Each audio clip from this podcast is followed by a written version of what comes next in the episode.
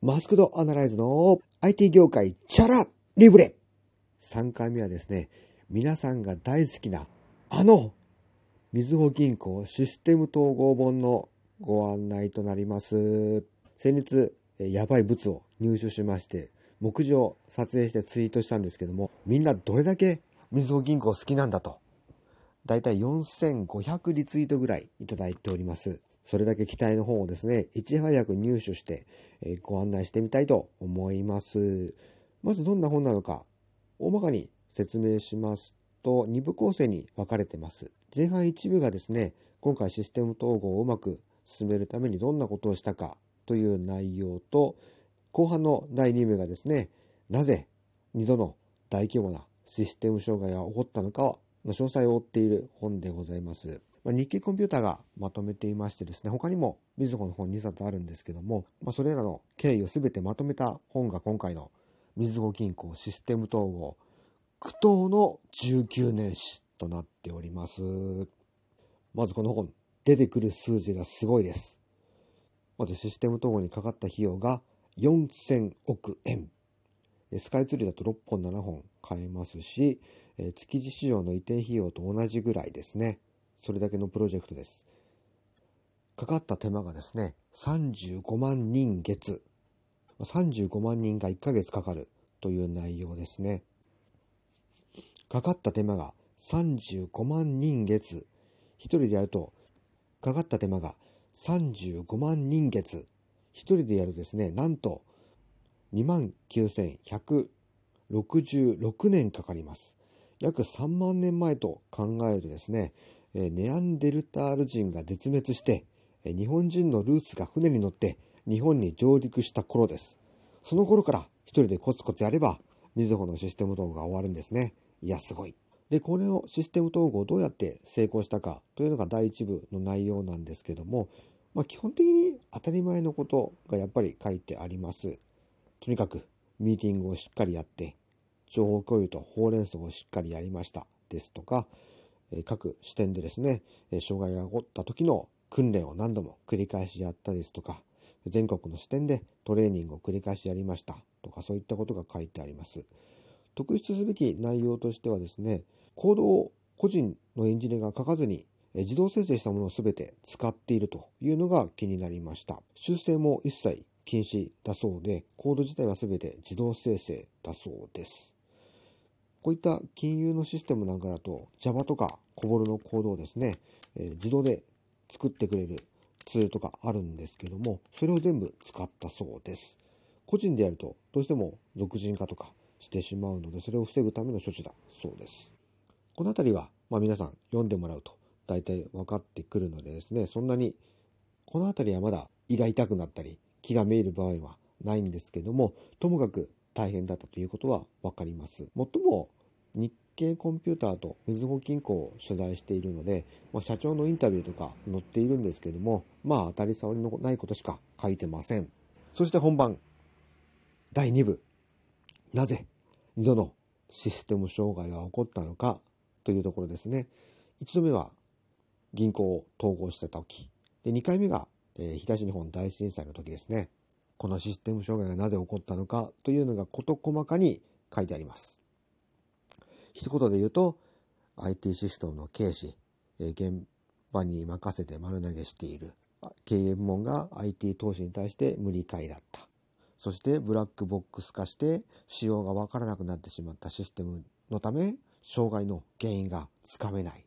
最終的に1ヶ月泊まり込んで手動で全部直したという顛末が書いてあります。まあ、当時金融系の業務システム関わった方多いと思うんですけども、かなり読むのが辛くなってくるかと思います。嫌な思い出がフラッシュバックして PTSD のようになってしまうかもしれません。直接変わってない自分でもかなり読むと気がめいってくる内容でした。詳しい内容はですね、皆さん本を買って読んでいただきたいんですけども、怖いのがですね、銀行の基幹システムの刷新というのがですね、みずほはとりあえず2017年に一旦終わりましたと。しかしですね、残る三菱 UFJ 銀行と三井住友銀行もいつかは基幹システムを刷新しなければならないわけです。この2個に関しては大規模な障害は起こってないので、みずほみたいに35万人月とか4000億円はかからないでしょうけども、それでも大規模な開発がかかるわけです。さすがにメガバンク3つでさらに2つになるということはないのでですね、そこは安心ですけども、ではいつかこの老朽化した銀行の基幹システムを刷新しますという時になって、どれだけ、どれだけ金融機関の開発を担当できるエンジニアを集められるのかというのが非常に懸念です。ただでさえ、コボルですとか、そういったものをやってる人少なくなってますし、昔の基幹システムブラックボックス化して仕様がわからないという問題もあります。そういった面で爆弾抱えてるんじゃないかなと気になっております。このあたり、金融の基幹システムに関わる方々にですね、まあ、ご意見いただければと思います。自分や金融機関の専門家ではないのでですね、そのあたりが想像なんですけども、それに加えてですね、こういった基幹システム、昔のシステム、大昔の化石みたいなシステム、結構製造業とかいろんな業種で残ってます。いわゆる、まあ、オフコンとか AS400 とか、そういった大昔の仕組みですね。誰も中身はわからない。でも動いている。でも障害が起こったら何が原因かわからないし、保守や修正もできないという環境がですね、結構ポツポツ残っているわけです。シュタインズゲートの IBN5100 みたいに特定の言語とか機械じゃないと動かないという問題もありますので、これをずっと放置しているのは結構怖いんじゃないかと思うんですね。みずほほどの、ま規模や障害ではないにしろ、そういったシステムが全国各地にあると思うとですね、いわゆる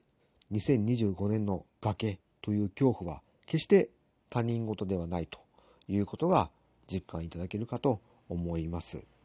なんでこういった障害が起こったかというと、みずほの場合、東日本大震災ですね、まあ、振り込みの件数がですね、殺到してしまってですね、上限を超えてしまったことが、まあ、一番原因ではあるんですけども、もともとこの上限の件数っていうのは使用が分かっていないままですね、多数の振り込みを受け付けてしまったがために止まったというのが問題なんです。まあ、こういったイレギュラーなことが起きると、今まで表に出なかった不具合が発生してですね、誰も原因がわからない、直せないという問題があるわけです。イレギュラーといえば、今コロナウイルスで製造業で部品が調達できずに操業が止まったりしているわけですね。もしも、ま近い将来、